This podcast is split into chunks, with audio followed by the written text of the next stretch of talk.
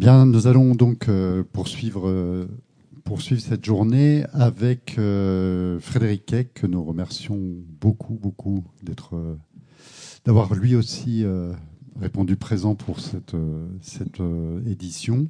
Et puis Anaïs Kien de France Culture qui va, qui va animer le, le dialogue. Donc le dialogue va durer une heure et quart.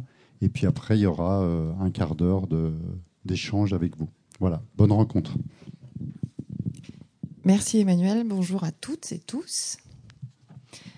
Alors Frédéric Keck, peut-être que c'est un, nom déjà connu euh, par vous parce qu'on a pu vous entendre et, vous lire pas mal depuis quelques mois. Euh, on a tous été plus ou moins surpris par l'ampleur de, euh, de cette épidémie, mais vous peut-être un peu moins que les autres. en tout cas, c'était un objet que vous connaissiez bien déjà, puisque vous travaillez en tant qu'anthropologue sur ce que nous font ces épidémies et plus exactement comment elles transforment les relations entre humains et, non humains.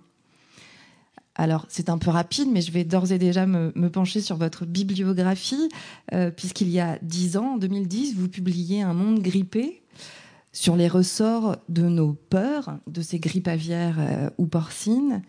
Et cette année devait paraître en mars, et puis finalement en juin, cette année, euh, les sentinelles des pandémies, euh, chasseurs de virus et observateurs d'oiseaux aux frontières de la Chine, qui traitent des acteurs qui, œuvrent à nous préparer à ces épidémies notamment les, virologues, les scientifiques, mais aussi les, autorités publiques et les, ornithologues euh, au taquet, comme, euh, comme les, les, décrivait euh, Vinciane Després tout à l'heure.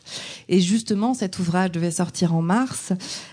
C'était donc votre actualité. A priori, vous n'alliez pas faire partie des, des grands sidérés de, de, notre histoire de 2020. Et pourtant, vous me disiez ce matin que cela vous avait surpris malgré tout, Frédéric Keck.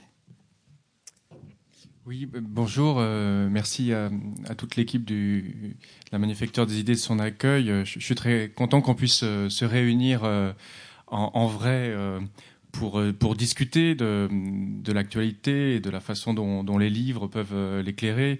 Euh, j'avais annoncé euh, juste avant le confinement qu'on que aurait un beau mois de mai parce que j'avais pensé à ce, à ce festival où effectivement je savais qu'on se réunirait et, que, et, que, mon livre serait discuté. Bon, tout ça a été repoussé, mais c'est une des premières occasions pour moi de, de, discuter ce livre, donc je suis très heureux de cette, de, de, de, cette réunion. Et euh, effectivement, quand euh, le confinement est arrivé en France le 17 mars, j'ai été, j'ai été comme tout le monde surpris euh, par la par la rapidité de l'arrivée de l'épidémie en Europe et aussi par les réactions des autorités et des populations. parce que effectivement, moi j'ai travaillé depuis une dizaine d'années avec des gens qui préparent les populations euh, aux pandémies de grippe. Et là, on avait une, pandémie qui arrivait de, Chine, d'un coronavirus, donc un, virus un peu différent, mais qui euh, euh, avait des, caractéristiques similaires, notamment qui causait des maladies respiratoires. Et dans les premiers mois, j'ai pu effectivement observer ce qui se passait en Chine. C'était un phénomène assez local. Euh, qui posait des problèmes justement d'écologie des chauves-souris, euh, euh, de réaction du gouvernement chinois en fonction de, de, son histoire, de ses infrastructures. Et on a vu pour la première fois ce, ce virus respiratoire arriver en Europe. Euh, puisque la grippe aviaire, euh, euh, qui était donc redoutée de Chine depuis 1997, était pas si dangereuse que ça quand elle arrivait par les oiseaux. Euh, le H1N1 en, 2009, on s'en souvient, au lieu d'arriver de Chine, il est arrivé du Mexique. Et il était très contagieux, mais il n'était pas si euh, virulent que, ça. Et donc là, on avait un, virus qui d'abord apparaissait euh, peu, peu dangereux, mais comme il était très contagieux et comme les réactions des, des, des, patients étaient très imprévisibles, quand effectivement il y a eu cette flambée dans les hôpitaux français, après le cas de l'Italie, on a eu cette réaction euh, massive du gouvernement français dont on voit euh, rétrospectivement que euh, c'était peut-être la meilleure chose à faire étant donné les informations dont on disposait, puisque ceux qui n'ont pas adopté ces mesures de confinement ont été ensuite lourdement sanctionnés par leur population. Alors ce qui, m'a surpris, c'est effectivement tout le débat qu'il y a eu autour de la préparation aux pandémies. puisque moi je travaillais avec des experts qui avaient fait de la préparation aux pandémies un, un agenda euh, des euh, instances internationales. Et on a vu le rôle de l'Organisation mondiale de la santé dans cette affaire. Et euh, en France, on a eu beaucoup un, débat sur est-ce que nous étions prêts? Et notamment du fait du manque de matériel de réanimation dans les hôpitaux et puis bien sûr de, masques. Et donc c'est toute cette ambiguïté autour de est-ce que nous sommes prêts malgré les mesures de préparation qui ont été prises par les gouvernements, qui m'a euh, intéressé, interloqué. Euh, le confinement n'était pas du tout prévu comme une mesure de préparation aux pandémies. Ça a été vraiment une réponse en urgence dont on ne connaissait pas euh, les conséquences. Et je dirais que tout le déplacement que j'ai essayé de faire, c'était justement de sortir de cette question est-ce que nous sommes prêts, qui était une question qu'une population adressait à son gouvernement, alors beaucoup sur le mode, pour reprendre le terme de Barbara Stigler hier, du gouvernement pastoral. Hein. Est-ce que, euh, est-ce que vous avez bien pris soin de nous? Est-ce que vous, euh, vous avez été bienveillant envers nous? Et j'ai déplacé cette question sur le mode euh, se préparer, c'est-à-dire comment est-ce que la pandémie peut être vue comme le signal d'autres catastrophes environnementales qui sont effectivement l'extinction d'espèces, le réchauffement climatique euh, et euh, est-ce que nous pouvons, euh, pour reprendre une expression de Bruno Latour, prendre des gestes barrières à, l'occasion de cette pandémie qui vont nous préparer aux catastrophes futures qui sont sur des temporalités beaucoup plus longues? Et donc, le, le, livre a effectivement été lu dans ce débat sur la préparation. Et je dirais que j'ai essayé aussi de sortir la préparation d'une logique de bons élèves euh, où euh, on voyait chaque soir euh, le euh, le, représentant de la santé euh, les chiffres euh, des performances sanitaires françaises, donc le nombre de malades, le nombre de décès, et, comparer, et les, et, les, journalistes, les discussions comparer ces chiffres avec d'autres pays, donc dans une logique de compétition un peu entre États sur la préparation.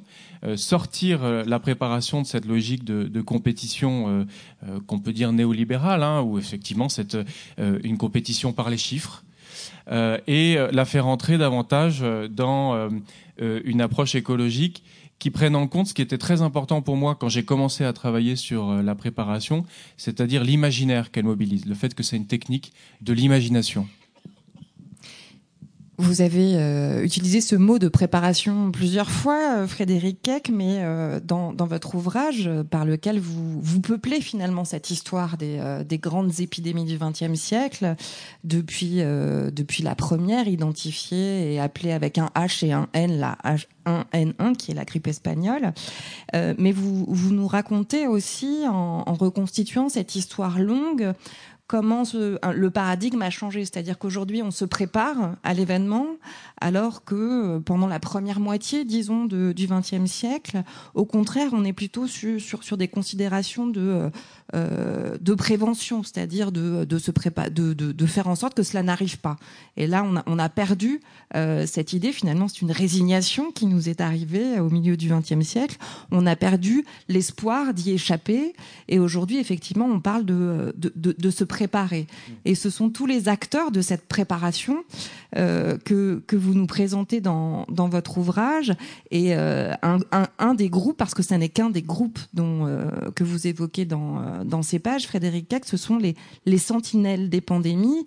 Alors, à vous écouter beaucoup dans les médias, dans les interviews que vous avez fait, finalement, assez vite, on perdait l'idée de ces sentinelles, qui est un groupe bien plus complexe que, ce qu'on pourrait penser au, premier abord, parce qu'il y a à la fois des, des personnes, des agents, euh, des chercheurs, des observateurs, mais aussi des lieux euh, et parfois même des animaux. Oui, alors euh, c'est un livre d'anthropologie, hein, c'est le résultat de, de 10 ans d'enquête ethnographique que j'ai mené à, Hong Kong, Taïwan et Singapour. Mais comme j'ai une formation de philosophe, j'ai des espèces de, tics euh, euh, qui me permettent de me, de, de, de me rassurer quand, dans l'écriture ou d'organiser la, pensée. Et donc j'ai distingué euh, 3P et 3S, donc trois techniques euh, d'anticipation euh, du futur qui sont donc la prévention, euh, la précaution et la préparation. Et puis trois techniques de préparation, donc à l'intérieur du troisième terme, qui sont euh, les sentinelles, le stockage et, pardon, les sentinelles, les simulations et le stockage. Donc, j'espère qu'on pourra revenir effectivement dans la discussion sur euh, sur tous ces termes. Mais euh, pour revenir à l'origine de cette enquête, c'était effectivement une interrogation, alors à la fois philosophique et, et ethnographique, c'est-à-dire un, un, étonnement devant l'ampleur qu'avaient prise les mobilisations autour de la grippe aviaire en 2005, donc quand un virus H5N1 euh, et à l'époque, on était effectivement euh, très interloqué par ces, euh, majuscules et, les algorithmes qui allaient avec, mais qui effectivement correspondaient au classement des, virus de grippe depuis le H1N1 de la grippe espagnole de 1918. Donc le H5N1 était un virus qui circulait chez les oiseaux en Chine et on imaginait qu'il allait euh, causer une pandémie de grippe aussi grave que la grippe espagnole. Et donc c'est ce décalage entre euh, le, côté euh, assez dérisoire en fait d'aller pour revenir à une discussion de ce matin, ramasser des cacas d'oiseaux pour découvrir des virus et en faire la cartographie, et puis l'annonce d'une pandémie qui pourrait causer des dégâts économiques, mais aussi détruire une partie de, la population humaine. C'est ce décalage qui m'avait euh, interrogé. Comment est-ce que euh, on peut s'affoler à partir d'une maladie qui passe des oiseaux aux humains?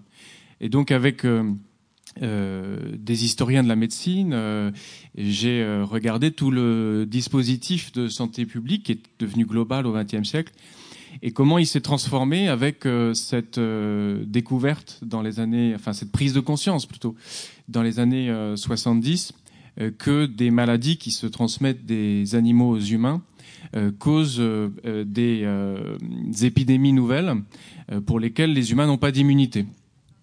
Alors on a parlé hier de l'éradication de la variole, c'est justement après l'éradication de la variole, qui était censée mettre fin aux maladies euh, infectieuses au niveau euh, mondial, c'était le rêve de l'OMS, que Ebola euh, a émergé et ensuite le sida. Et donc dans les années 90, on s'est dit, est-ce qu'on peut anticiper la prochaine maladie qui va passer des animaux aux humains?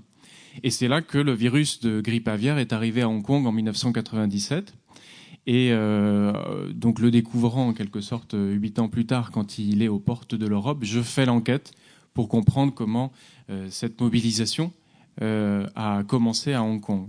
Donc la, question que j'ai posée dans le livre, c'est vraiment qu'est-ce que c'était que se préparer à une, pandémie depuis ce territoire euh, très particulier qu'était Hong Kong, euh, aux frontières de la Chine? Et puis ensuite, j'ai euh, élargi l'enquête à, Taïwan et, Singapour en suivant justement des acteurs qui sont euh, donc ces, virologues qui cartographient les mutations des virus des animaux aux humains.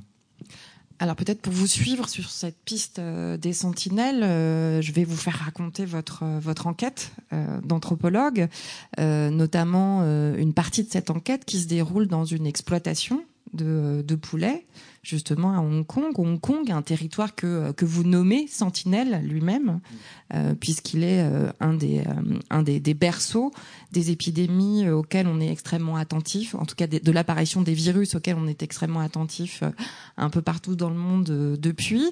Et vous, vous décidez de vous installer sur une exploitation et de suivre euh, cette exploitation et de voir quelles sont les leçons et les pratiques qui sont issues des, des, des, épidémies précédentes dans les pratiques de, de ceux qui exploitent donc cette, cette énorme ferme de, de poulets et qui créent des des agents intermédiaires d'une certaine façon entre entre nous les humains et euh, et ces virus puisqu'ils créent des euh, des poulets sentinelles mm.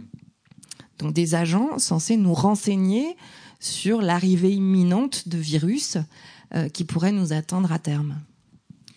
Oui, alors le, travail dans une ferme de volailles, euh, c'était vraiment une étape importante dans l'enquête de terrain, euh, même si c'était peut-être pas du tout le point de départ. Hein, euh, au, départ, je suis allé à Hong Kong pour travailler dans un laboratoire, hein, comme la plupart des anthropologues des, des sciences, et je m'intéressais aux mesures de biosécurité qu'on applique dans les laboratoires pour justement euh, contrôler la circulation des, virus. Donc euh, il y a des masques, mais il y a aussi tout un tas de sas qu'il faut passer quand on, va de, du bureau à, la paillasse, et puis tout un tas de gestes où on imagine la prolifération du virus dans l'échantillon qu'on travaille pour éviter qu'il contamine les, autres échantillons.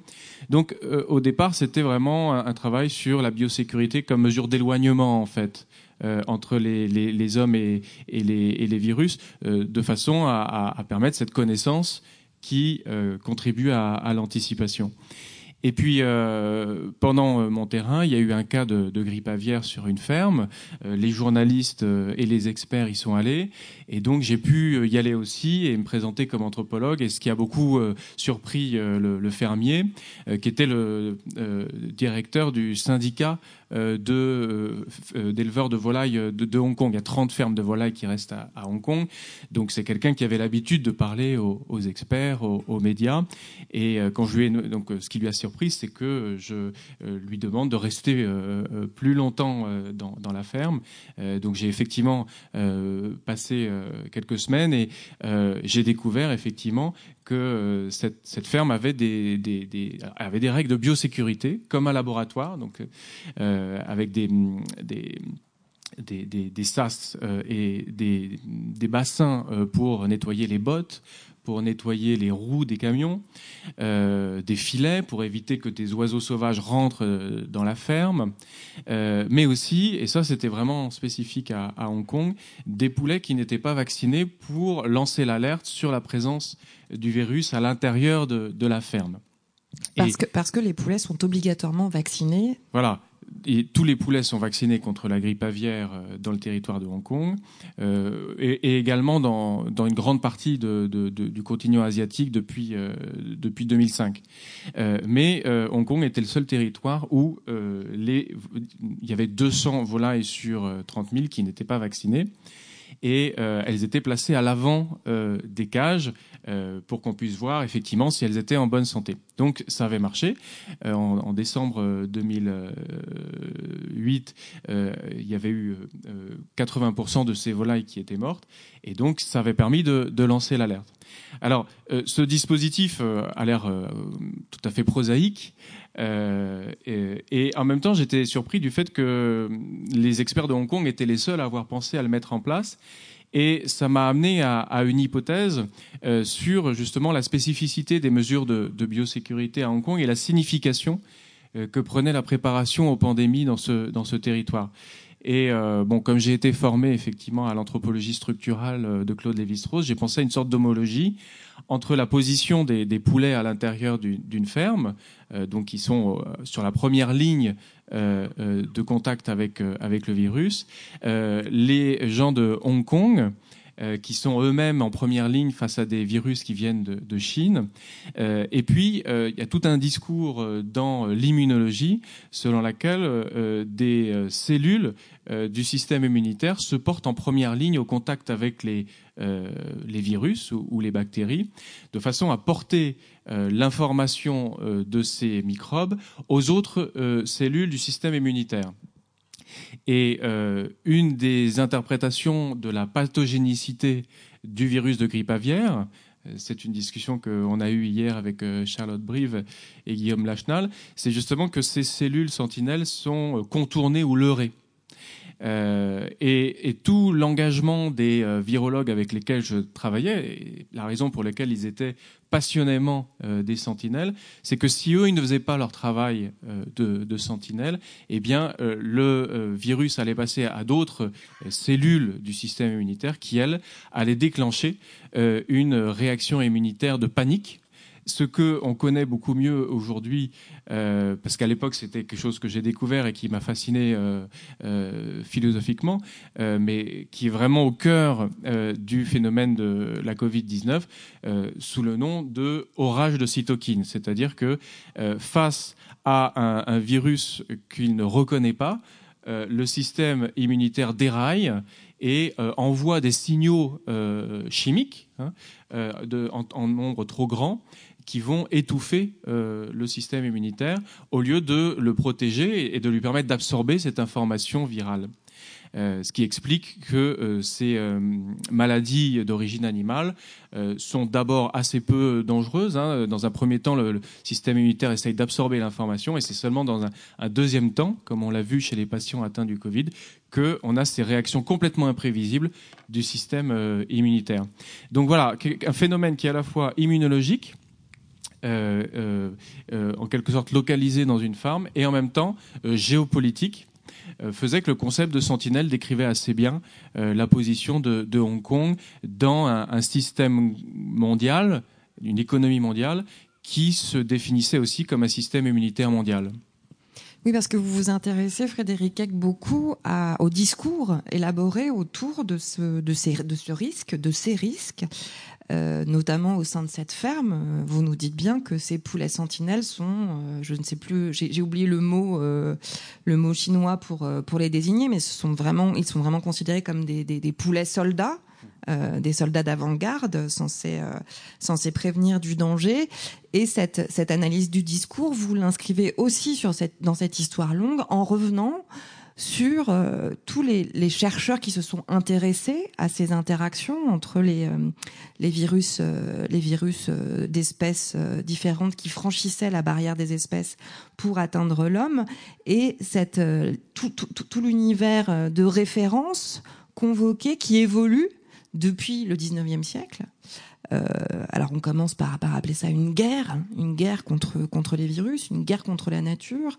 Aujourd'hui, on a plutôt tendance à, imaginer une nature vengeresse qui, euh, qui, nous punirait de, de toutes les maltraitances qu'on lui infligerait. Mais à travers ces, euh, ces notions un peu caricaturales que je viens d'énoncer un, peu vite, on voit aussi s'étaler devant nous toute une pensée de ces relations entre l'homme et l'animal et euh, un dialogue s'établir entre scientifiques, chasseurs de virus, puisque on, a défini les sentinelles, mais pas encore ces chasseurs, qui sont parfois sentinelles aussi, d'ailleurs, mais, euh, pas seulement, euh, entre les autorités publiques, ces chasseurs, ces sentinelles, et une population qui parfois n'a même pas conscience du risque, du risque en cours, Frédéric Keck. Oui, alors ces, poulets sentinelles, euh, en chinois, on les appelle des poulets soldats siffleurs. Euh, donc, euh, ce qui m'a intéressé, c'était justement de comprendre comment, dans une perspective peut-être chinoise ou en tout cas locale, dans une cosmologie locale ou une ontologie indigène, on pouvait concevoir les, poulets comme des alliés dans cette guerre contre le virus, ou cette guerre contre la pandémie plutôt. Et euh, donc, euh, c'est là où j'ai euh, recouru à effectivement cette anthropologie de la chasse. on a discuté hier du fait que la métaphore de la chasse était appliquée aux, virologues parce que justement ça exalte leur capacité virile à, aller chercher très loin dans un espace sauvage ces échantillons euh, qu'on va ensuite ramener dans l'espace propre du laboratoire pour euh, euh, construire une autorité scientifique. Oui, parce que c'est majoritairement, c'est une histoire très masculine. C'est une histoire masculine, même si on a vu avec le virus de chauve-souris que c'est une, une, une, virologue chinoise formée en France She Zhengli, qui est la plus grande spécialiste des virus de chauve-souris. Mais en tout cas, pour la grippe aviaire et, et surtout pour, pour, Ebola, puisque c'est autour d'Ebola que ça s'est mis en place, euh, euh, avec euh, et puis le, le sida, avec euh, tout ce qui s'est passé en, en, Afrique, il y avait effectivement un trope assez assez viril euh, où il fallait comme ça aller dans la brousse à coups de machette pour prendre des virus sur des singes, des chauves-souris ou, ou des oiseaux sauvages. Mais euh, ce qui m'intéressait, euh, euh, c'était pas justement le geste de, conquête euh, d'une matérialité sale qu'on va ensuite s'approprier dans l'espace du laboratoire. C'était plutôt cette possibilité de prendre le point de vue de l'animal à travers le signe qui nous envoie d'une maladie commune. Et donc, en ce sens, je, je, prends vraiment le virus pas comme un agent vivant, c'est une discussion entre les virologues et les anthropologues, les philosophes sur est-ce que le virus est un agent vivant puisqu'il est à la limite du vivant, il n'a pas les moyens de se reproduire, c'est un, morceau d'information. Moi, je prends le virus comme un signe d'une transformation dans les relations entre les, hommes et les animaux.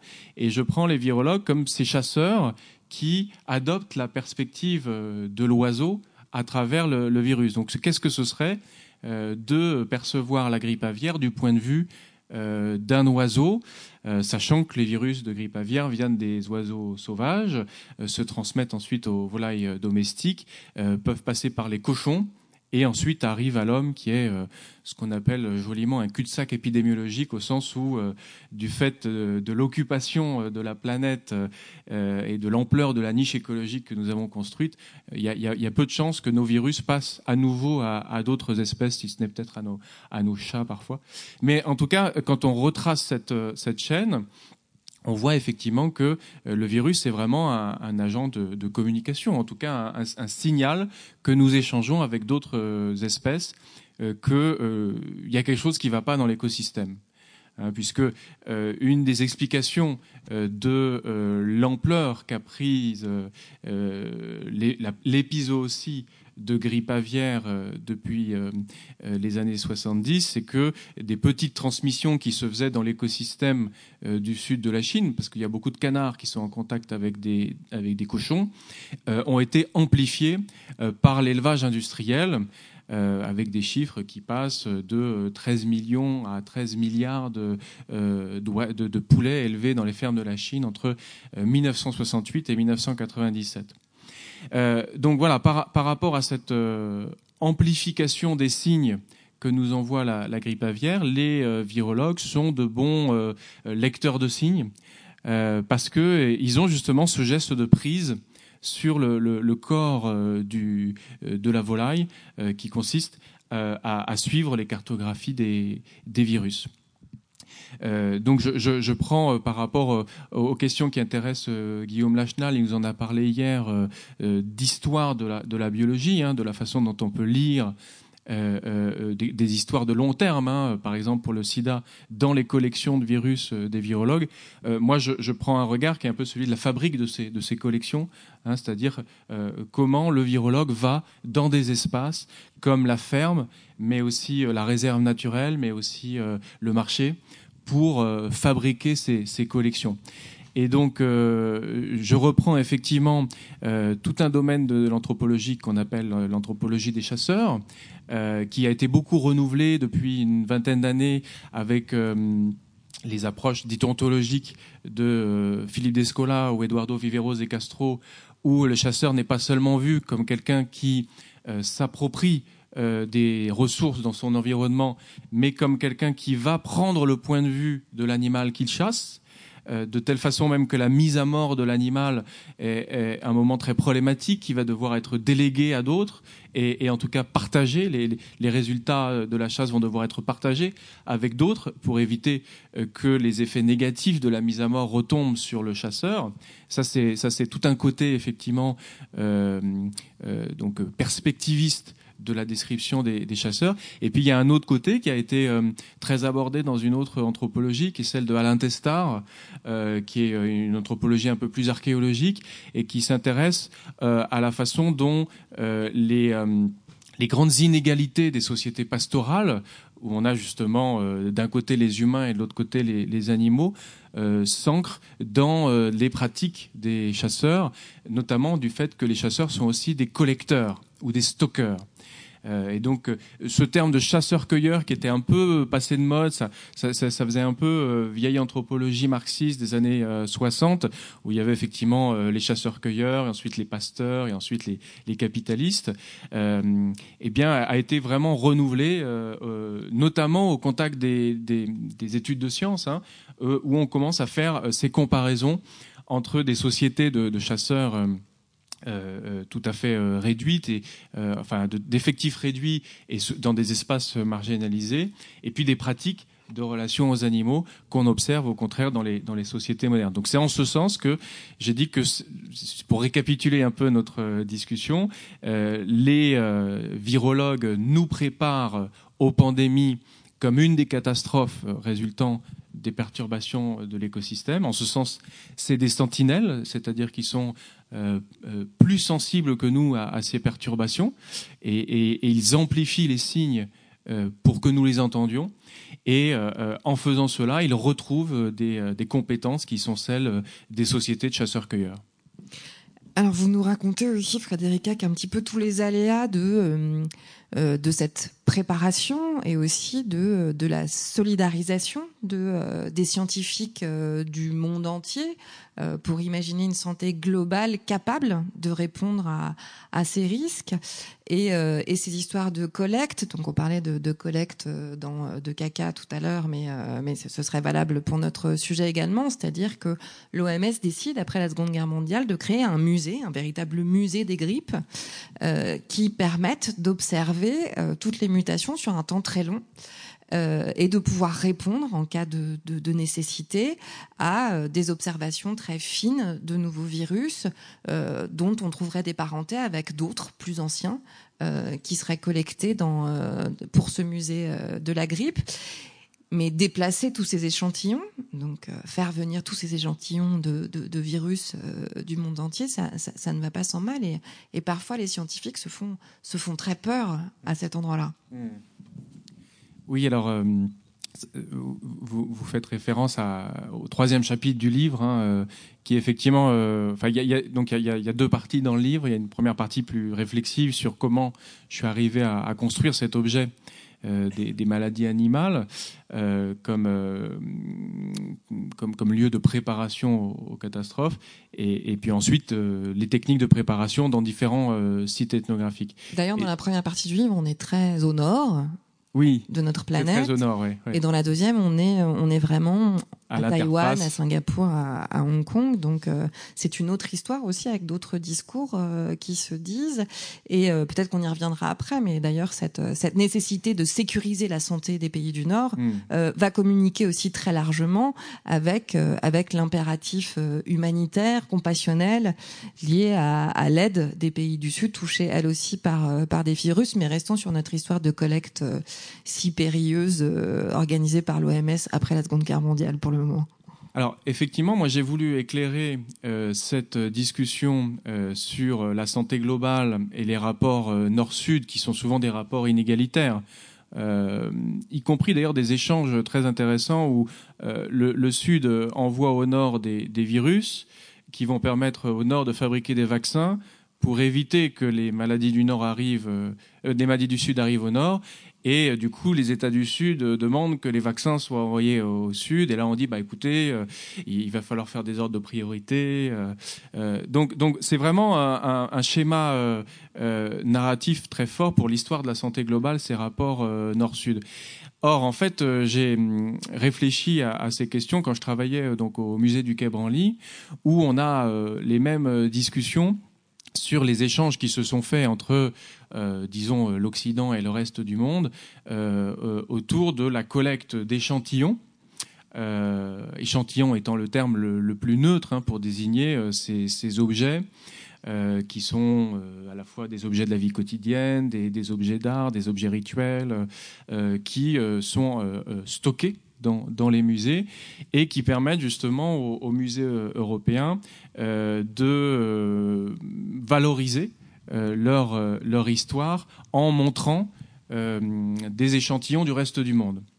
Or, en fait, j'ai découvert que dans la stratégie qu'a mis en place l'OMS en 1945 pour les virus de grippe, il y avait quelque chose de tout à fait similaire à, à ce qui se mettait en place pour les musées euh, après la Seconde Guerre mondiale, c'est-à-dire l'idée qu'on va faire circuler les échantillons entre les laboratoires euh, de façon à constituer une espèce de stock commun euh, qui va permettre de préparer euh, l'humanité aux défis à venir, de prévenir les, risques de mutation des virus de, grippe, d'éduquer la population sur le, bon niveau de préparation. Et, et, et, donc ça, c'était quelque chose qui s'organisait entre les États-Unis, l'Angleterre, un peu la France, donc entre laboratoires de bonne compagnie qui avaient les règles de, circulation de ces échantillons. Or, en fait, ce qui s'est passé dans l'histoire des musées et des laboratoires, c'est le moment où on a vu que certaines collections étaient plus sensibles que d'autres, euh, c'est-à-dire que c'était plus difficile de les, faire circuler, qu'il y avait euh, des histoires qui leur étaient euh, attachées. Alors c'est le moment où effectivement euh, on avait toutes les discussions sur la restitution euh, dans les musées euh, européens, mais c'est aussi discussion qui n'est pas terminée loin de là, qui, qui, prend de l'ampleur, mais c'est aussi le, le, moment où effectivement on se demandait si une banque de virus de grippe devait être localisée plutôt à Hong Kong ou plutôt à Genève ou plutôt en Indonésie où, où, il y avait le plus grand nombre de virus de grippe. donc là, on, on, je, je, pense qu'on retrouve ces dimensions autour du, du, du coronavirus, c'est-à-dire quelles sont finalement finalement euh, les autorités euh, compétentes pour euh, stocker ces virus et comment est-ce qu'on va organiser la circulation du, savoir pour qu'il bénéficie le, plus aux populations. Mais effectivement, pour aborder cette question, il faut faire un détour par l'histoire des techniques de préparation dans lesquelles le stockage est un élément central. Donc stockage de masques, on en a beaucoup entendu parler, mais il y a aussi le stockage de vaccins. Euh, là, on n'en a pas entendu parler parce que le vaccin n'existe pas, mais il y avait le stockage de vaccins contre la grippe. Et, euh, donc là, il y a vraiment un, domaine où les, virologues doivent être remis dans le débat public, euh, c'est de savoir dans quelle mesure les, collections euh, qu'ils constituent vont bénéficier euh, au grand public. Vous avez prononcé les mots éduquer, préparer à ces épidémies euh, qui ne, manqueraient pas d'arriver, de, de, nous arriver. Euh, ça rappelle quand même furieusement les années 50 et euh, cette idée que le, risque atomique euh, était partout. Est-ce qu'on a oublié finalement ce moment de notre histoire? Parce qu'on a l'impression qu'il nous arrive quelque chose pour la première fois En tout cas que c'est la première fois qu'on qu qu s'y prépare de cette façon-là. Et pourtant, lorsqu'on écoute un peu quelques archives de, euh, des informations des années 50, on a la sensation qu'une catastrophe est imminente euh, chaque jour, euh, y compris en France d'ailleurs, pas seulement dans les, euh, aux États-Unis euh, ou en, en, Union soviétique, et qu'il faut préparer une, une, population, la sensibiliser et qu'on a des armées de scientifiques et, euh, d'agents de, de, de, de, de, sécurité civile d'ailleurs qui sont là pour, pour nous aider à, à, nous préparer, à être conscients, mais aussi à simuler éventuellement à un moment donné euh, ces scénarios catastrophiques euh, pour pouvoir euh, se dire prêt et peut-être se sentir moins sidéré que, que ce qui nous est arrivé cette année. Oui, effectivement, euh, je me suis appuyé sur le travail d'historiens, d'anthropologues qui, euh, datent euh, l'émergence de la préparation comme, technique d'anticipation de, l'avenir de la fin de la Seconde Guerre mondiale et de l'imminence d'une attaque nucléaire, notamment sur le territoire américain, puisque c'est vraiment des experts mandatés par les autorités américaines qui élaborent des scénarios de la catastrophe nucléaire, hein, donc de l'hiver euh, nucléaire. D'ailleurs, ce qui est étonnant, c'est qu'on imagine uniquement, exclusivement des, des catastrophes, des, des, attaques, et finalement assez peu des catastrophes où mmh. tout simplement le, le, le, système dysfonctionnerait dans le pays même qui en serait le producteur. Voilà. Et effectivement, parce que tout ça est financé par euh, des autorités militaires. Donc, euh, il s'agit, dans une optique de défense civile, de préparer les populations à une attaque comme on l'a fait euh, euh, avec euh, les gaz chimiques dans l'entre-deux-guerres et puis une attaque conventionnelle avant la Première Guerre mondiale. Donc, dans cette optique, effectivement, la préparation à une attaque nucléaire mobilise déjà des, techniques tout à fait similaires à celles que j'ai étudiées, c'est-à-dire que on a des sentinelles qui captent euh, le, les radiations nucléaires euh, là où il y aura euh, une, une déflagration. Alors ça peut être justement des oiseaux ou des abeilles ou des cochons. Et, on va aussi utiliser ces animaux sur les sites d'expérimentation nucléaire. Il y a des simulations qui enrôlent des acteurs pour faire comme si la catastrophe avait eu lieu, de façon à, leur donner des, gestes, de, des gestes adéquats qu'ils apprennent sans, panique. et puis, il y a aussi le stockage de matériel de protection contre les, radiations. Euh, et donc l'hypothèse euh, de mes collègues historiens anthropologues, c'est que ces techniques sont transférées euh, de la, crainte d'une attaque nucléaire vers tout un ensemble de catastrophes à la fin de la guerre froide. donc ça peut être effectivement les catastrophes naturelles, les attaques terroristes. Alors avec Tchernobyl et Fukushima, les accidents industriels, et puis les épidémies. Euh, avec euh, Ebola, euh, grippe aviaire, etc. C'est-à-dire la, la, nature érigée en terroriste, d'une certaine façon. Alors voilà, donc c'est effectivement un vocabulaire guerrier qui va être appliqué à la nature avec l'idée que le plus grand ennemi, c'est pas forcément, c'est plus l'Union soviétique, euh, c'est pas forcément Ben Laden qui va fabriquer un virus dans une grotte, euh, où euh, des soviétiques lui auraient vendu leur savoir, mais c'est la nature avec l'ensemble de ces, mutations. Alors, ça me permet de revenir votre question à, un, point qui a été beaucoup discuté, c'est cette phrase "la nature se venge". il se trouve que c'est effectivement dans ce champ de discussion, donc dans les années 70, que l'expression "la nature se venge" prend une formulation très précise. Euh, qui est euh, celle de René Dubot, qui est un biologiste euh, français qui a fait sa carrière aux, États-Unis et qui, est, d'ailleurs un des, un des, considéré comme un des précurseurs de la pensée écologique globale, parce qu'il travaillait sur sur les, les, résistances aux antibiotiques. Et sa phrase, c'est Nature strikes back. Donc la nature rend coup pour coup. Et en fait, on, peut effectivement voir ça de façon euh, complètement paranoïaque ou, euh, ou animiste sur le mode euh, les animaux se vengent des mauvais traitements que nous leur infligeons. Mais on peut aussi le voir dans une logique darwinienne en disant bah, finalement, parmi l'ensemble des mutations des virus dans la nature, les petites modifications que l'homme fait à son environnement créent des goulets d'étranglement Hein, et donc euh, augmente les probabilités de mutation de ces virus, euh, dont les conséquences sont effectivement catastrophiques parce que nos systèmes immunitaires euh, n'y sont pas préparés. Et donc, il ne s'agit pas de dire que la nature devient dangereuse, qu'il faut se débarrasser des oiseaux ou des chauves-souris, mais il s'agit plutôt de comprendre ces, lieux justement où s'amplifient les signes que, nous envoient les, animaux que quelque chose ne va pas dans l'environnement. D'ailleurs, justement, vous, parlez de, lieux, Frédéric Keck. Euh, moi, j'ai envie de vous, poser une question intermédiaire, un peu toute, euh, toute bête, mais pourquoi, pourquoi Hong Kong est-il, est-elle devenue une sentinelle? Hmm. Pourquoi, ces, pourquoi ces, ces virus, ces barrières d'espèces sont franchies à cet endroit-là particulièrement?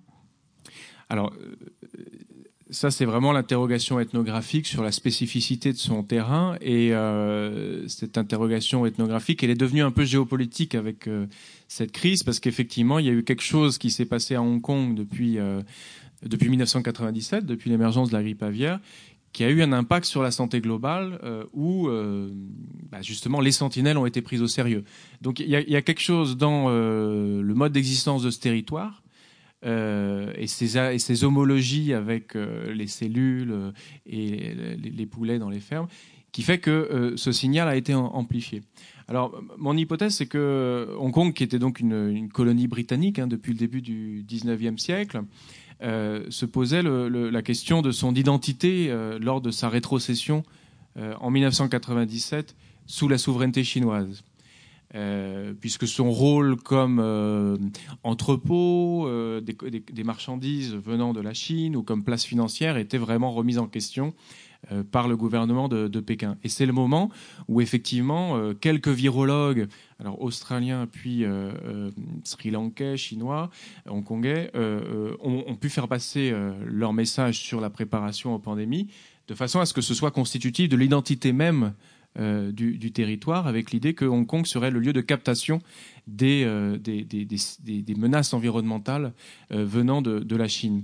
Alors, ce qui m'a beaucoup frappé, effectivement, avec cette pandémie de coronavirus, c'est que c'était pas Hong Kong qui a lancé l'alerte, même si donc, vous savez que le, coronavirus de 2019-2020 est tout à fait analogue à un coronavirus de, SRAS, hein, donc syndrome respiratoire aigu sévère, qui a émergé donc en 2003 en Chine sur des marchés aux animaux. Et c'est à la fois c'est les ressemblances entre ces, deux séquences génétiques qui font que les autorités chinoises ont pu construire et peut-être d'une certaine façon valider le schéma de la transmission chauve-souris, pangolin sur un marché et ensuite diffusion depuis la ville de, Wuhan. Euh, mais en fait, la ville de Wuhan a été équipée depuis la crise du SRAS par le gouvernement chinois comme une sentinelle.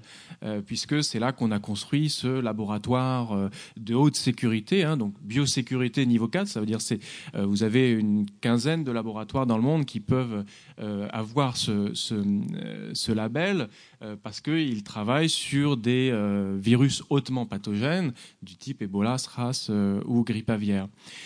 donc je vais je vais pas du tout rentrer dans la, controverse sur est-ce que les Chinois ont fabriqué le virus pour faire la guerre au reste du monde? Est-ce que c'est euh, un pangolin qui est arrivé euh, malencontreusement sur un marché, euh, qui est vraiment un, débat nature-culture qui n'est pas intéressant, puis sur lequel j'ai pas l'autorité pour trancher. Mais mon éclairage, c'est que si c'est arrivé à Wuhan, alors que sans doute le virus circulait depuis longtemps depuis quelques années chez les chauves-souris et quelques mois chez les humains, c'est parce que Wuhan a vraiment été constitué comme, euh, comme sentinelle. Euh, d'ailleurs, avec une longue histoire coloniale, hein, Wuhan, euh, c'est pas seulement une cité industrielle, c'était un, lieu de contact entre les commerçants chinois et les investisseurs occidentaux au 19e siècle. Donc, il y a, y a quelque chose comme une concurrence entre les sentinelles qui s'est mise en place. J'avais pu observer la concurrence entre Hong Kong euh, Singapour et Taïwan au moment du SRAS. Euh, à, celui qui allait euh, envoyer le signal d'alerte le plus, précis, le plus rapide. mais là, il y avait un nouvel acteur qui s'ajoutait, qui était effectivement la ville de Wuhan.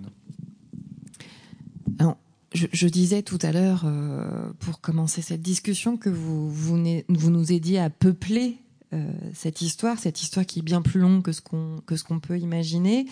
Euh, vous nous avez défini euh, ce que vous entendez par sentinelle, par le terme chasseur aussi, et lors d'exercices de, de, de, simulation, vous avez pu aussi observer comment ces différents univers de référence communiquent entre eux, pas toujours très bien d'ailleurs, euh, pour tenter de construire ensemble ce qui pourrait devenir ensuite euh, une forme de doctrine de santé globale pour, euh, pour le reste de la planète, mais comment des, des bouddhistes, des ornithologues au taquet et des virologues peuvent travailler ensemble de manière fructueuse euh, pour pouvoir, parce que c'est l'objectif de, de, ces trois groupes, pour pouvoir convoquer les autorités publiques euh, face à, des risques euh, devant lesquels il faut, il faut mettre en action une politique. Oui, alors ça c'est un, des régals de l'anthropologue, c'est quand les logiques très diffuses qu'il qu'il lit, qu'il comprend euh, par des, bribes comme ça qui peu à peu font sens, se, se catalyse à un moment dans une mise en scène. Ça, c'est ce qu'en anthropologie on appelle des rituels. Euh, c'est toujours difficile d'observer un, rituel. Hein. En général, un anthropologue, quand il arrive sur le terrain, il faut qu'il attende longtemps et parfois il est reparti chez lui quand le rituel a lieu. Bon, moi, j'ai pu observer euh, une simulation euh, d'épidémie de grippe aviaire à, à Hong Kong. C'était prévu. Je faisais partie du personnel consulaire mandaté, enfin convoqué par les autorités sanitaires de Hong Kong. Donc, j'ai pu observer effectivement comment dans des hôpitaux euh, on euh, euh, recrute des acteurs pour jouer des patients avec des cartes, avec une simulation de tri de patients euh, infectés par la, grippe aviaire et de patients qui, ont, qui ont seulement euh, des symptômes euh, de, grippe. donc tout, tout, on a travaillé aussi avec Guillaume Lachenal là-dessus dans, un ouvrage sur le, sur le tri hein, qui est disponible en, librairie. Des questions extrêmement délicates du point de vue éthique qui posent des dilemmes moraux qu'on discute dans les colloques sont tranchés par des procédures ordinaires dans des, des simulations.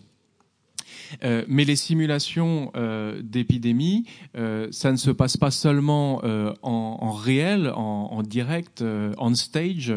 in real life, real ground, c'était le terme qu'ils utilisaient, mais vous avez aussi tout un univers de simulation qui se développe euh, online, euh, donc euh, en, virtuel, et qui est justement tout, toutes ces modélisations de la cartographie des virus qui fait qu'on peut modifier, modifier une, une, une, séquence d'un virus pour voir s'il va devenir épidémique et causer une, une épidémie virtuelle. Euh, donc il y a, y a, effectivement dans, euh, pour l'anthropologue, des, scènes actuelles et des scènes virtuelles, et il faut arriver à, passer de, l'une à l'autre. Et, c'est un peu le même phénomène qui s'est euh, produit euh, quand, euh, ça c'était une autre découverte ethnographique, j'ai vu que les, virologues discutaient avec des ornithologues et des bouddhistes pour savoir quelle était la meilleure façon de relâcher des oiseaux dans un contexte où il y a un risque de transmission de, de grippe aviaire. J'ai vu d'ailleurs au parc de la Tête d'Or à Lyon euh, euh, cet été qu'il y avait des, panneaux euh, ne relâchez pas les animaux dans le bassin parce qu'il y a un risque de transmission. Donc ça nous, arrive. mais à l'époque, ça me semblait tout à fait exotique parce que il y avait justement cette pratique des bouddhistes qui achetaient des animaux sur les marchés pour les relâcher dans une conception de métampsychose où la réincarnation des âmes des humains dans celle des animaux permet d'augmenter le, potentiel de mérite euh, par le geste du, lâcher. Donc voilà, c'était une question quand même assez spécifiquement euh, euh, asiatique à l'époque. Quelles sont les, bonnes façons de, relâcher les animaux pour que les âmes et les virus cohabitent dans le même environnement? Et la, solution qu'avaient proposée les, les, ornithologues, euh, c'était euh, euh, que les, oiseaux qui étaient relâchés par les, bouddhistes et qui, souvent mouraient parce qu'ils étaient relâchés dans le mauvais environnement, où ils étaient concentrés dans des, cages avec des, du coup des, transmissions du fait de, la concentration, eh bien ces oiseaux soient relâchés avec des GPS euh, de façon à suivre euh, euh, leur mouvement et à, vérifier effectivement si ils, ne disparaissent pas du fait des mauvaises conditions de lâcher. Et il disait, c'est effectivement ce qu'on fait nous quand on attrape des oiseaux à la frontière en commerce illégal. on les soigne et ensuite on, les relâche et on, et on, les suit et ça nous permet de protéger certaines espèces. Euh, donc là, il y avait euh, une, introduction du virtuel avec le GPS qui faisait que cette, incertitude, finalement, est-ce que, quand on relâche un, oiseau, euh, ce qu'on craint le plus, c'est justement la vengeance de son âme pour les mauvaises conditions de lâcher ou la transmission des, virus, eh bien, cette, controverse ontologique, elle était résolue par une autre technique qui était celle de, la, cartographie des, mouvements euh, par GPS, où là, effectivement, on pouvait suivre les trajectoires des, des oiseaux sur des, dans, des écosystèmes beaucoup plus larges aussi, puisque ce qui, ce qui était intéressant à Hong Kong, c'est que c'est pas juste un territoire avec sa souveraineté très peu d'armées hongkongaises qui se protègent contre un autre euh, territoire. Euh, c'est un territoire tellement petit que la seule chose qu'il peut faire pour exister, c'est d'envoyer des signaux euh, d'alerte. Par contre, il, est connecté avec les autres territoires de l'Asie orientale et donc il peut communiquer avec Taïwan, Singapour ou l'Indonésie sur cette espèce d'oiseau. on l'a relâché, est-ce que vous la retrouvez, etc. Et donc là, là, il y avait effectivement un rôle de sentinelle qui m'intéressait parce qu'il était beaucoup plus large que la défense des frontières du, territoire, mais il prenait en compte beaucoup plus ce qu'on appelle des flightways, donc des, trajectoires migratrices. Euh, et là, ça se passe euh, au, niveau euh, d'un continent tout entier. Donc ça m'a rajouté un quatrième étage à, mon ontologie des sentinelles, qui est celle des, sentinelles de, l'environnement et, du rôle des, ornithologues, justement, dans le, dans le dépassement des, des frontières du territoire de Hong Kong. Est-ce que cela a été si immédiatement acceptable de la part de, ces moines bouddhistes d'imaginer pouvoir euh, mettre des caméras sur ces oiseaux qui étaient, qui étaient relâchés euh, à, des fins, euh, à des fins cultuelles et à des fins culturelles.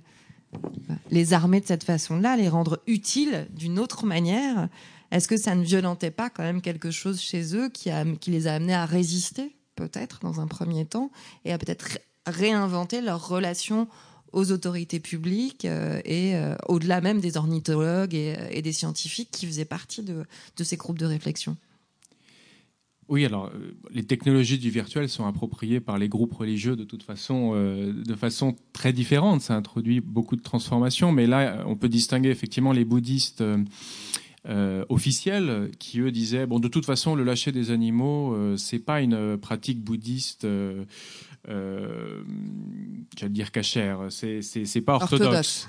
Euh, donc, euh, si vous voulez faire du feng shui, donc qui est l'idée de lâcher la vie, de laisser vivre. j'ai beaucoup réfléchi par rapport à la fameuse formule de, de Foucault euh, qui définit le pouvoir souverain comme un pouvoir de faire mourir et laisser vivre. Si vous voulez faire du laisser vivre, il vaut mieux prier. Le prier, c'est une façon de justement amplifier votre vie intérieure plutôt que d'amplifier de, des, des, mouvements animaux qui, vous, échappent.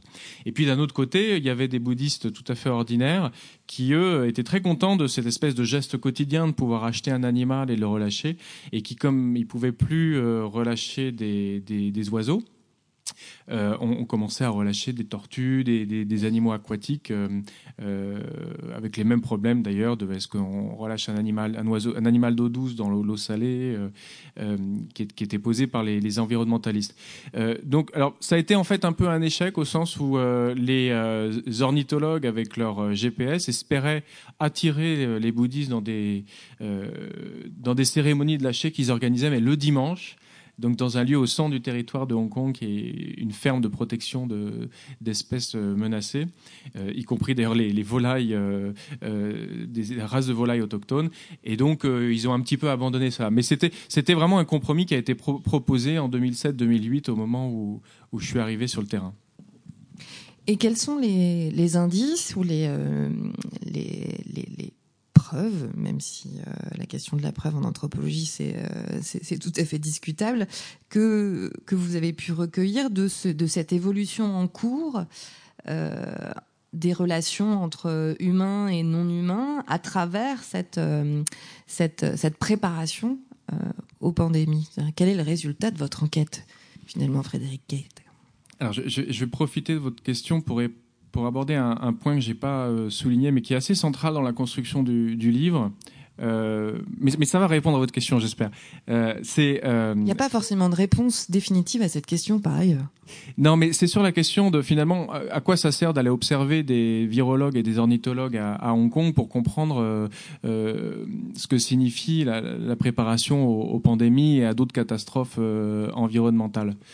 Euh, moi, ce que j'ai appris euh, avec les virologues et les ornithologues, c'est justement qu'il n'y a, y a, pas de preuve, il n'y a pas de preuve euh, dans le domaine de, la virologie ou de l'ornithologie. Il n'y a, pas de, a pas de modèle déterministe du comportement d'un virus ou, d'un oiseau.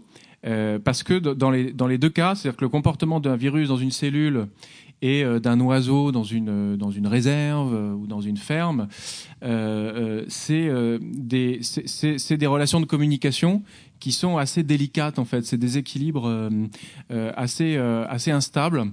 dans lesquels il faut, il faut beaucoup de, de, tact pour arriver à une bonne coexistence. et notamment parce que ces, ces, relations de communication, elles sont euh, euh, déterminées par euh, un, mécanisme qui est celui du leurre. Et ça, ça fait vraiment partie de ce que l'anthropologie a beaucoup étudié chez les sociétés de, chasseurs, c'est que chez les chasseurs, la, vérité ne se prouve pas justement de façon écrite par, des, par des procédures, mais la vérité euh, la, vérité d'une situation euh, s'éprouve euh, par l'attention au, leurre, c'est-à-dire à, tous les détours de l'information, qui fait que là, ça peut être un mauvais signal, ça peut être une blague, ça peut être effectivement une,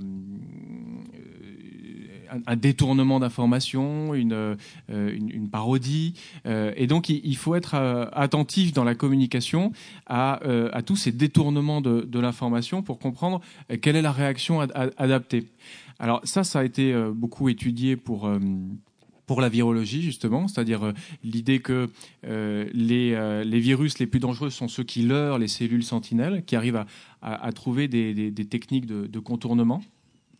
Et puis, pour l'ornithologie, euh, justement euh, tout le, l'enjeu de la théorie euh, de Amos Zahavi sur laquelle Vassiane Després a beaucoup travaillé, c'est justement celui de la capacité des oiseaux à envoyer des leurres, c'est-à-dire à envoyer des signaux un peu excessifs qu'il faut interpréter dans des relations de communication et qui ont pour fonction non pas de, communiquer une, vérité sur soi, mais de manifester sa valeur. Euh, donc en fait, de la même façon que euh, l'oiseau communique sur sa valeur en envoyant, en envoyant plein de, signaux, eh bien le, virus va déclencher un ensemble de signaux chez, dans, le, système immunitaire qui vont permettre de, tester la valeur de, celui qui le reçoit. Et, donc c'est pour ça que la, préparation euh, je reviens sur ce point, euh, c'est pas euh, effectivement des, des modèles euh, comme dans la prévention où là on a des risques calculables et on va pouvoir anticiper le nombre de morts, par exemple.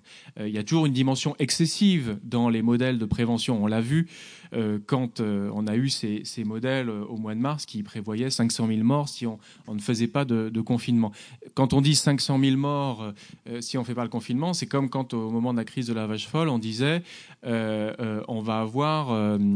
100 000 personnes atteintes de la vache folle si on n'abat pas tous les bovins ou les bovins suspects de, la, vache folle. donc moi j'analyse ça comme des passages de la prévention qui sont des modèles effectivement du calcul à la préparation, où là, on est dans l'imagination des effets de la catastrophe dans les relations entre les vivants, qui, eux, reposent sur des logiques de communication de signaux, où il y a cette possibilité du leurre. Et, mais dans cette préparation, on pense également à euh, ce que l'on s'apprête à, accepter de, sacrifier aussi, Frédéric Et là, on ne parle pas seulement d'abattre euh, je crois que c'est 20 000, 20 000 oiseaux qui sont abattus dans, euh, dans la, la, ferme dans laquelle vous étiez en, 2009.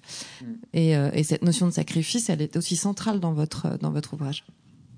Oui, alors le, sacrifice, autre problème anthropologique assez central, c'est un terme qui a été beaucoup appliqué à ce qui a été l'aspect le plus frappant euh, des, la gestion des maladies animales depuis 20 ans en France, qui est l'abattage massif euh, d'animaux suspects d'épizootie. Euh, ou de zoonoses, donc de transmission de pathogènes aux humains. C'est-à-dire qu'effectivement, on a abattu des centaines de milliers de, bovins, on a abattu des millions de, volailles. À, Hong Kong, c'était 1,5 million de volailles en 97, et puis régulièrement, dès qu'il y avait un cas, on abattait euh, les, volailles. Euh, et euh, alors ça, déclenche des, réflexions sur le nombre de vies animales qu'on peut tuer pour protéger la, vie humaine. Et là aussi, sur ces questions, on peut avoir des, débats éthiques tout à fait vertigineux.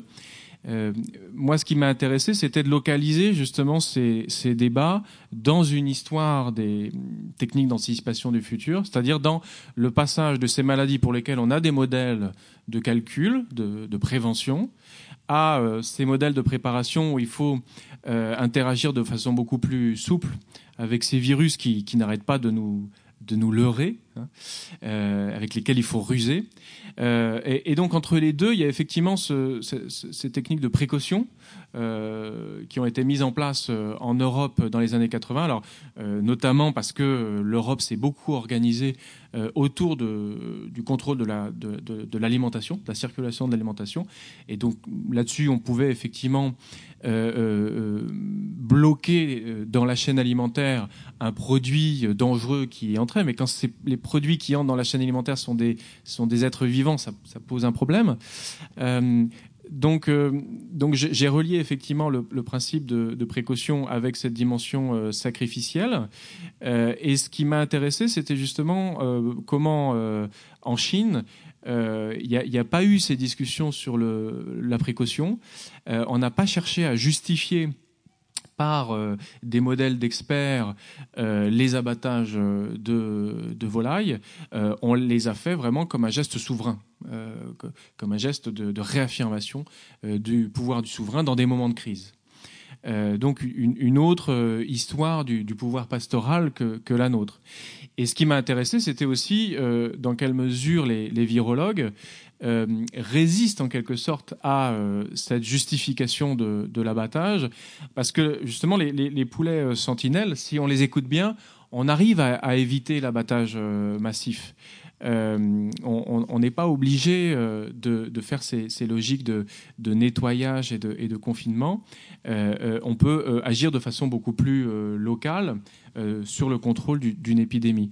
Et, là aussi, je, crois que ça revient euh, à des raisonnements de, chasseurs euh, qui, en prenant le point de vue des animaux, essayent de différer au maximum euh, le moment de, la mise à mort ou du sacrifice, à, tel point que si on écoute les anthropologues de, des sociétés d'Amazonie, où la chasse c'est vraiment le mode de relation principal à la fois aux humains et aux non-humains, il n'y a, pas de sacrifice, il n'y a pas de justification de la mise à mort. La mise à mort arrive toujours comme un événement extérieur.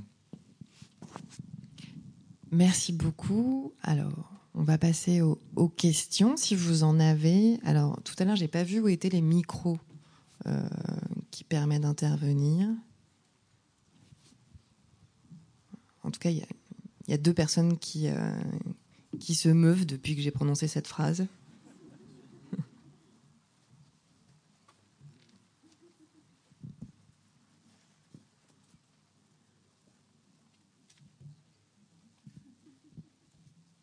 Voilà. En tout cas, il y en a un ici. Donc le protocole, c'est de venir au micro, mais que le micro ne vienne pas jusqu'à vous. Y a-t-il des questions? Pas vraiment. Je vais vous laisser réfléchir un petit peu.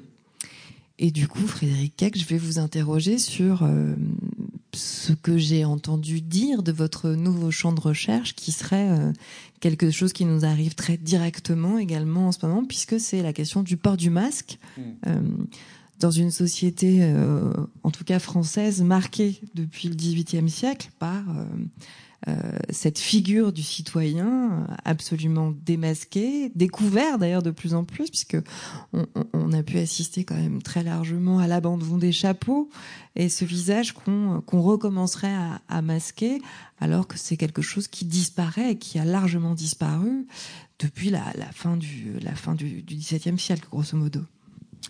Euh, oui, alors j'ai deux projets de recherche qui, qui, découlent euh, de cette nouvelle pandémie.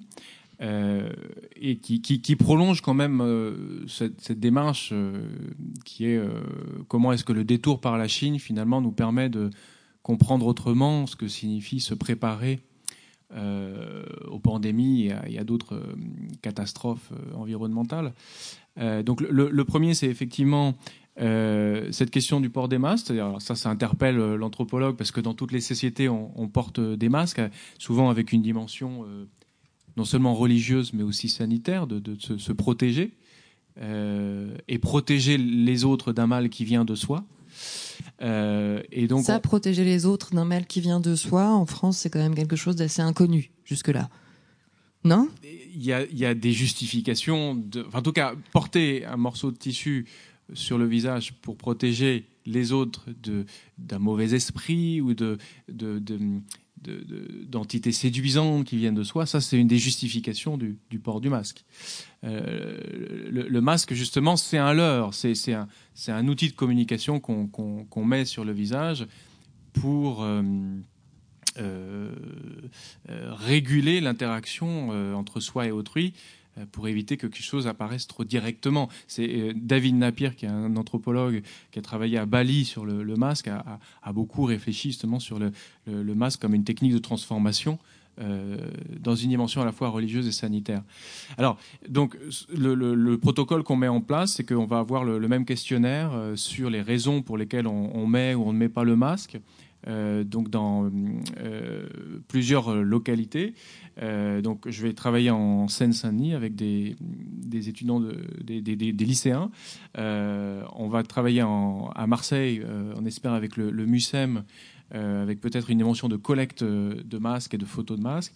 Et puis, on, va faire la même enquête, donc trois unités de recherche du CNRS à l'étranger, donc à Hong Kong, à Dakar et à Tucson dans l'Arizona, qui est un État à l'interface entre euh, les, États démocrates et les États républicains, puisqu'aux États-Unis, porter un masque, à la différence, je pense, de, la France, c'est très, très politique. Euh, en tout cas, ça, très, ça, vous marque de façon euh, partisane.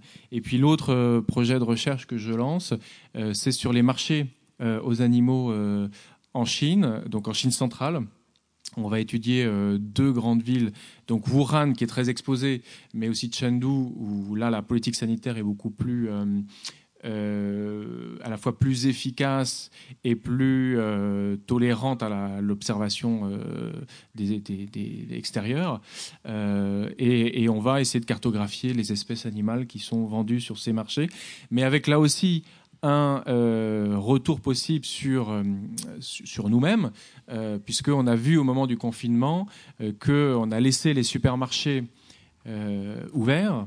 Et, les supermarchés fermés voilà, les supermarchés fermés sont restés accessibles au public, alors qu'on a fermé les marchés ouverts euh, parce que c'était des lieux justement où on ne pouvait pas contrôler les entrées. Moi, ça m'a, comme beaucoup d'entre vous, je pense, ça m'a laissé assez sceptique, même s'il y a eu beaucoup de décisions comme ça très arbitraires qui ont été prises dans des dans des logiques euh, centralisées. Mais en tout cas, cette opposition entre les marchés et les supermarchés, euh, moi, j'ai observé qu'effectivement, c'est une des grandes raisons pour lesquelles les gens en Chine vont acheter des animaux dans les marchés ouverts, ce qu'on appelle les, marchés humides, même si c'est une mauvaise. C'est en fait une traduction d'un terme de Singapour. Ils sont humides parce qu'on les nettoie euh, chaque jour. Euh, donc ces marchés ouverts, euh, c'est qu'ils ne font pas confiance dans la viande que l'on peut acheter dans des supermarchés qui sont sous plastique avec des conditions de fraîcheur douteuses. Voilà, donc c'est un peu les deux sujets sur lesquels je vais travailler. Eh ben, on vous souhaite beaucoup de succès. Merci beaucoup. Merci. Y a-t-il éventuellement des regrets? Oui. J'ai pas vu les mains se lever à gauche si, d'aventure il y en avait, oui. Oui, merci. Il y a deux petits points. Euh, j'ai apprécié que tu mentionnes ce débat de manuel de biologie sur euh, finalement est-ce que les virus sont des êtres vivants et avec cette idée qu'ils n'arrivent pas à se reproduire eux-mêmes, donc c'est pas des êtres vivants. Et je trouve que c'est, ça arrive à quel point cette définition moderne en creux de l'être vivant mm. comme capable de se reproduire tout seul, en fait, est, ridicule, euh, puisqu'évidemment, il n'y a aucun être vivant qui est capable de se reproduire tout seul. Mais je trouve ce, ce débat, euh, en fait, moderne de manuel de biologie qui, aujourd'hui, intéresse plus grand monde, heureusement, comme tu l'as, mentionné, euh, nous montre le, travail qu'il a eu à faire pour, qu'il a eu à faire pour sortir de, de cette vision un peu tarte euh, de l'individu. Euh, et puis, le deuxième point, la, préparation. J'aimerais avoir ton avis. depuis 25 ans, on va de, de, catastrophe en catastrophe croissante, avec toujours plus de préparation et, et des échecs toujours plus retentissants. Et quelle est ton intuition sur euh, où on va aller avec euh, ce bagage euh, encombrant des plans de préparation, etc., mm. dans, une surenchère, ou est-ce qu'on va peut-être enfin réussir à abandonner le terme et la vision et, peut-être penser autrement? Comment? J'ai aucune idée, mais peut-être tu as des, pistes, notamment par le, décentrement en fait, mm. que, tu opères. Mm, euh, sur la première question, donc euh, effectivement, ce débat des manuels de biologie, il, ressort en anthropologie ou, en philosophie à travers la question de, du point de vue du virus. Est-ce qu'on peut prendre le point de vue du virus, euh, ce qui serait justement prendre le point de vue de l'ennemi dans cette logique de la guerre de l'humanité contre un virus qui, qui se venge? Ou qui utilisent les animaux pour se venger. Euh, et, euh, et, alors ça, ça pose des, questions euh, de terrain en fait, qui est que j'ai très peu dénoncé de virologues sur le comportement des, virus. Euh, ils parlent beaucoup plus facilement des cellules, en fait, hein, de, fait les cellules sont heureuses, qu'elles arrivent à se reproduire, qu'elles arrivent à se transmettre des virus. Et justement, euh, oui, j'ai pas parlé de ces cellules sentinelles, mais c'est des cellules qui ont des bras et euh, qui, euh, au lieu de d'exploser parce que les virologues qualifient de mauvaise mort, arrivent justement à transmettre les virus à, d'autres cellules pour, pour que ça communique. Euh, donc, les virologues, moi, je n'ai pas l'impression qu'ils prennent le point de vue des, virus, euh, sauf dans des communications où ils font les fanfarons en disant euh, j'imagine, je suis un virus, je vais envahir une ville, mais c'est pas vraiment dans leur pratique. Et, puis, par contre, ils, sont intéressés de travailler avec des naturalistes pour prendre le point de vue des chauves-souris ou des oiseaux sur la transmission des virus, parce que ça éclaire des données virologiques. Donc, voilà. Et, puis moi-même, d'un point de vue même politique, je trouve ça plus intéressant euh, d'étudier les relations entre hommes et animaux à travers le virus que de construire une gigantesque cosmopolitique des, virus. Enfin, c'est pour ça que je ne cherche pas trop à entrer dans le discours de vivre avec les virus, euh, parce que voilà, pour moi, les virus sont juste des signaux et ça fait partie des, signes qu'on échange, comme les, mots, comme les marchandises. Euh, enfin voilà, ça c'est la réponse un peu théorique. Et, puis euh, sur les plans de préparation, bah, justement, euh, moi j'ai essayé de, sortir de la lecture stricte des plans de préparation pour voir comment c'était introduit dans des techniques. Et je suis pas très surpris de voir que les plans de préparation n'avaient pas prévu l'événement auquel nous sommes confrontés. Euh, et donc il va falloir effectivement introduire dans les plans de préparation euh, euh, les masses, le confinement, la distanciation sociale, etc. Par contre, ce qui m'intéresse, c'est comment les, techniques de préparation se reconfigurent pour faire face aux nouvelles métamorphoses des, virus respiratoires. Alors, je crois qu'il y avait quelqu'un d'autre à droite. Oui, je vous en prie oui. Pour revenir à l'épidémie qu'on vient de vivre, euh, ou dans laquelle on est toujours d'ailleurs, et euh, pour reprendre votre schéma euh, en trois étapes de prévention, précaution, préparation, je voulais savoir dans ce schéma que j'ai compris être scientifique, hein, comment se plaçait, comment vous placiez un schéma ou une réaction politique Peut-on la situer dans ce schéma-là Première question, euh, a-t-elle sa logique propre? Comment concilier les deux? Puisqu'on nous dit que le politique, c'est énormément, en tous les cas en France, basé sur le scientifique pour prendre les décisions. Et deuxièmement, question qui n'a rien à voir, mais si vous arrivez à la relier, euh, ce serait bien. Euh, quid de, de ce choix du confinement comme réponse? Est-il un choix euh, purement scientifique Est-il un choix politique? Y avait-il d'autres choix? Euh, Est-ce parce qu'on est passé du scientifique au politique qu'on en est arrivé à ce choix extrême? Euh, Est-ce parce qu'on a raté des marches scientifiques que le choix politique a été obligatoirement? Voilà. C'est un peu complexe et touffu, mais si vous y trouvez... C'est vaste.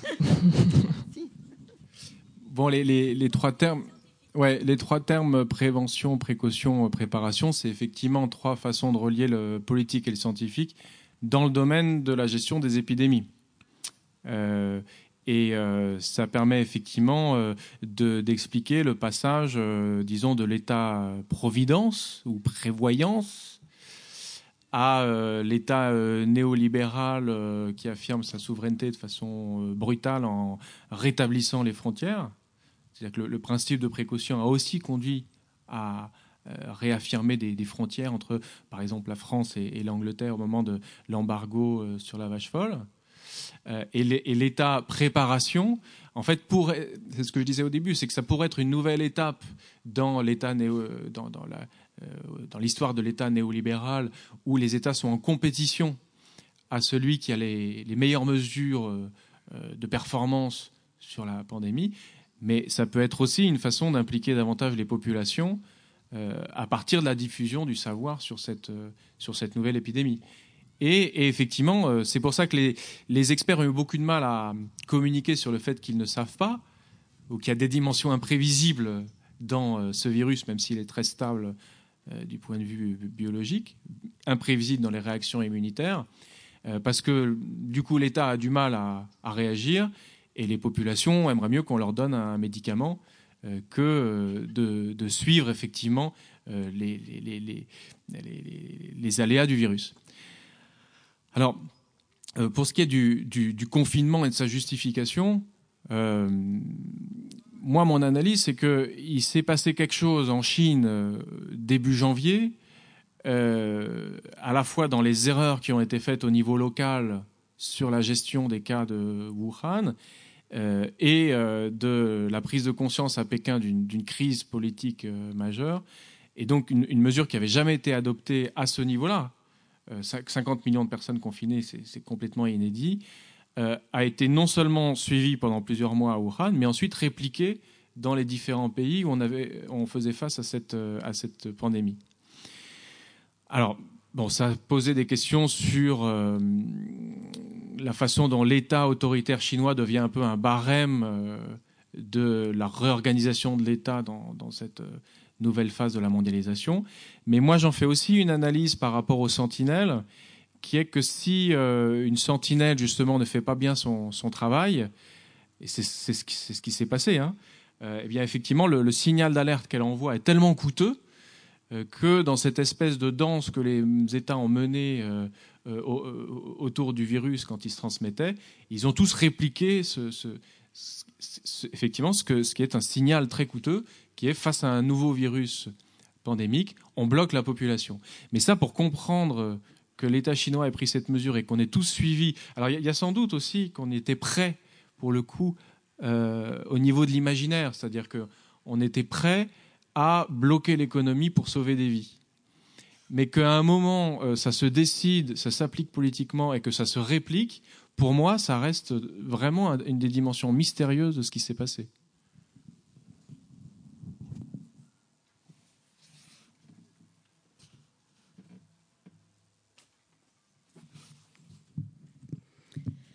Euh, oui, merci pour, euh, pour voilà, votre dialogue. J'aimerais bien avoir une lecture un tout petit peu de biais, mais qui est dans la suite de ce qui vient d'être dit. C'est-à-dire que moi, j'apprécie beaucoup ce que vous dites du point de vue de la sentinelle pour tenter de comprendre comment on fait pour accueillir les signaux qui nous arrivent, de ce qui nous arrive dessus. Et du coup, euh, ce que j'en comprends, c'est qu'une sentinelle, c'est pas seulement un individu, c'est un collectif, et un collectif hybride euh, entre humains, entre humains et non humains, et qui se constitue pour euh, faire entendre quelque chose de ce qui nous arrive dessus. Et cette figure-là, celle de la sentinelle, finalement, pour moi, elle s'oppose à celle du lanceur d'alerte euh, qui, euh, dans l'imagerie qu'on a, qu'il y avait encore dans le film hier, Dark Waters, euh, est l'individu qui se fait porte-parole héroïque de ce qui advient. Donc voilà, est-ce que qu'est-ce que vous faites avec ça? Est-ce que c'est j'ai l'impression qu'il y a une figure politique dans la Sentinelle qui aujourd'hui est, est écologique en fait. Euh, oui, la, sentinelle, on, peut la définir comme un vivant euh, hyper connecté, hyper sensible. Euh, un peu comme ceux qui sont très sensibles aux, ondes électromagnétiques aujourd'hui, qui justement essayent de se constituer en lançant d'alerte. Mais c'est pour ça que l'image sur la couverture du, livre, là, c'est une cellule dendritique euh, qui sont donc ces, cellules euh, sentinelles qui, ont des bras comme ça. Euh, et, c'est cette capacité à percevoir l'information un peu partout qui fait que c'est pas seulement une alerte qui est perçue, c'est toute une série d'alertes avec toutes les homologies. voilà, entre, entre le, le SRAS et, la grippe aviaire à Hong Kong, c'est pas la même maladie, mais il y a le même dispositif d'alerte qui fait que on peut euh, euh, globaliser l'alerte de Hong Kong sur ce qui se passe euh, en Chine. Donc en ce sens, l'amplification n'est pas la même que pour les lanceurs d'alerte. C'est vrai que les lanceurs d'alerte, il faut qu'ils agrègent, c'est ce qu'a montré Francis Chatoreno, il faut qu'ils agrègent un, nombre d'acteurs de, plus en plus grand à leur cause. donc c'est un collectif qui, montre, qui monte de façon presque euh, à la fois horizontale et verticale, c'est-à-dire qu'il faut qu'ils deviennent plus grands. Euh, alors que la sentinelle, euh, il faut qu'elle connecte, euh, il faut, qu'elle transmette son message de façon à ce qu'il soit réplicable ailleurs. Et c'est en ce sens d'ailleurs que je suis pas sûr que Wuhan soit une bonne sentinelle, parce que encore une fois, ce qui s'est passé à Wuhan était, était réplicable ailleurs à des conditions extrêmement coûteuses. Et, ce qui est bien dans un territoire sentinelle, c'est comment ce qui a été inventé comme réaction aux signaux d'alerte dans un lieu peut être euh, repris dans un autre territoire en fonction de ses circonstances propres. Merci beaucoup, merci Frédéric Keck, et puis merci pour vos questions. Alors, peut-être que j'annonce la suite. Non, vas-y Emmanuel, je te laisse le faire.